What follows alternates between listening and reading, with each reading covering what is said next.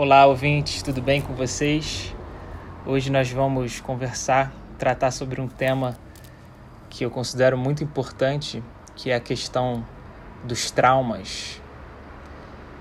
Como isso pode gerar arrependimento e culpa, e esses traumas então seriam tanto da criança, do nascimento, na época infantil, em relacionamentos, acidentes, ou então quando você supostamente feriu alguém também e isso acarretou danos né, psicológicos e sociais. Tudo isso pode gerar uma questão que é a culpa. Né? Ah, nós deveríamos ter agido de uma certa maneira, mas por que não fiz aquilo? Ou por que deixei de fazer? Enfim, o ponto que a gente precisa trazer, que é muito importante, é que nós fizemos aquilo que nós podíamos fazer, o que o nosso nível de consciência naquele momento era capaz. Acho que tem uma frase que é bem interessante, que é como se as pessoas tentassem fazer o melhor que elas podem no momento.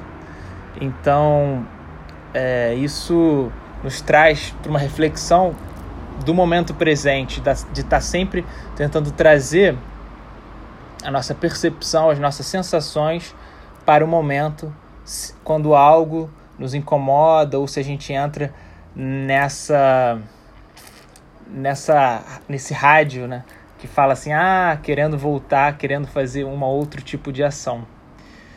Então, dito isso, é muito provável que nós temos pelo menos uma experiência traumática ao longo da nossa vida.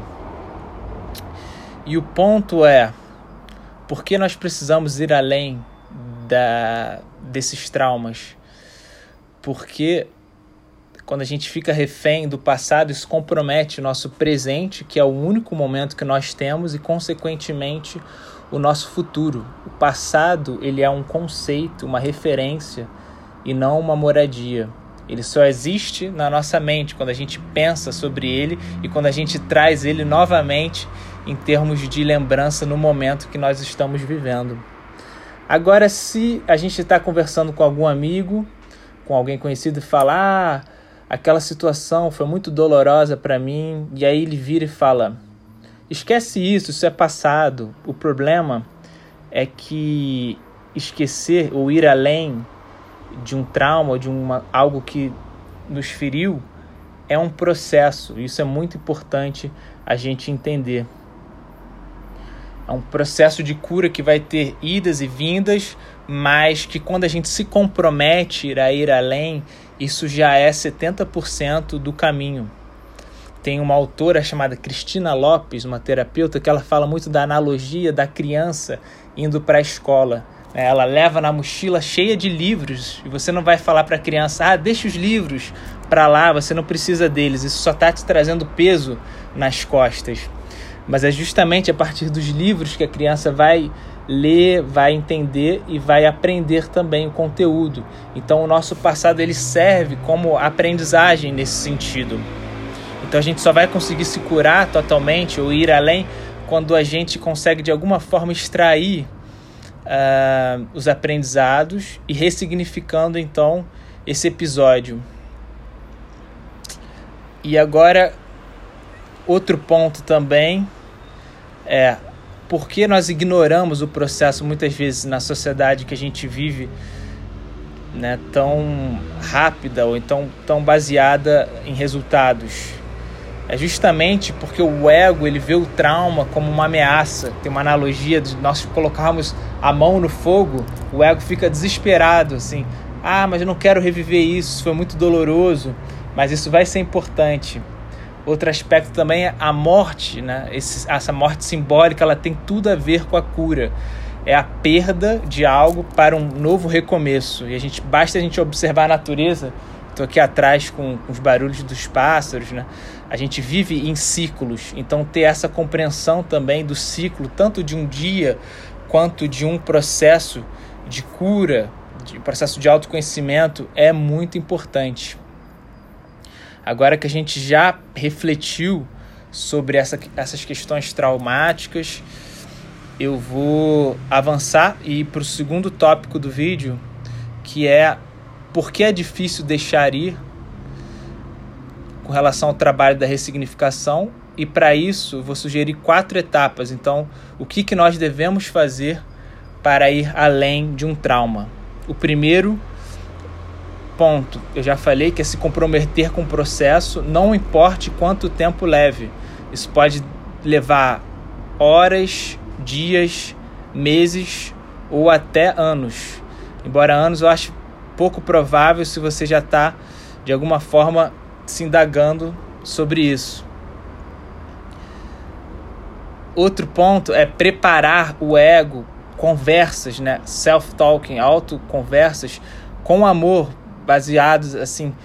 Nós temos que fazer esse processo, seja ele um trauma físico, então nós vamos fazer um processo físico de reabilitação, seja ele um trauma psicológico, é, vou procurar ajuda é, psicoterapêutica, vou é, haja né, quanto tempo precisar, vou me comprometer com o meu processo de cura e restabelecimento. O terceiro ponto é o ponto mais difícil, mas muito necessário, que é sentar com o passado. O que, que isso significa? Significa lamentar, grieving né, em inglês, e se engajar e se abraçar. Por exemplo, pode ter tido um acontecimento na qual houve muitas perdas. Então, nesse sentido, vamos ter que mexer nessa ferida novamente. Se precisar, enfim, chorar, gritar, é, se revoltar, isso faz parte do processo de ir além. Não tem como escapar dessa etapa, certo? E também é muito difícil às vezes porque nós temos medo, né? Vamos deixar algo ir, vamos entrar em contato e apagar isso, mas como que vai ser depois, por exemplo, se, se há um relacionamento e aí você pensa, mas aí eu vou perder a pessoa para sempre? Sim, porque na verdade você e a pessoa elas não vão ser mais as mesmas. Então a gente tem que ter essa consciência da impermanência da vida, que tudo move, que tudo muda a todo momento. Então por isso que eu falei no início do vídeo, trazer a consciência para o momento presente é uma ferramenta muito poderosíssima para a gente cada vez mais compreender que o passado está lá onde ele sempre esteve, que é o passado. E por fim, a quarta etapa que a Cristina Lopes traz, que é muito, muito bonita essa etapa, que é o Tangling, que ela chama, prática budista tibetana, na qual você inala o sofrimento que você está vivendo, aquilo que te incomoda, e exala a cura para as outras pessoas, porque a gente pode entender que o que a gente está passando não é único nosso, seja ele o que for tiver acontecido.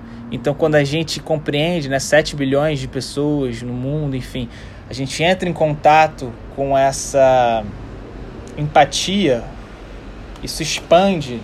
Do momento que a gente percebe isso, nosso corpo ele entra no outro estado mesmo de consciência e consegue de alguma maneira se afastar da problemática e ver por um panorama mais de cima, como se fossem oitavas musicais. Eu gosto dessa imagem. Cada vez mais longe e aquela, aquele evento traumático vai ficando menor, vai ficando, vai diminuindo a importância ao longo do tempo. Então, ao contrário do que muitas práticas do yoga falam, né, que é você inalar a, a tensão e soltar relaxamento, o Tangling fala o contrário. Então é inalar esse sofrimento e exalar a cura. Então, esses foram os quatro tópicos para você iniciar esse seu processo de ressignificação, de ressignificar um passado traumático. E vamos comprometer aqui a estar tá passando alguns vídeos relacionados momentos terapêuticos, vai ser o nome.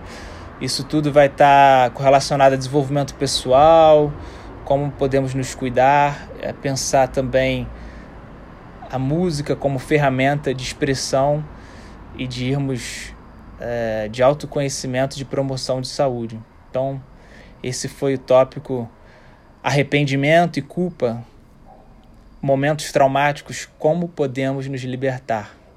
Muito obrigado. Quem quiser colocar nos comentários alguma situação, algum momento e como fez para ir além, para ressignificar, e pode escrever aqui embaixo a seguinte frase: O que aconteceu comigo está no passado. Me comprometo a ir além. Haja o que houver. Pois eu sou é, o meu próprio caminho. É isso. Muito obrigado. Beijo no coração de vocês.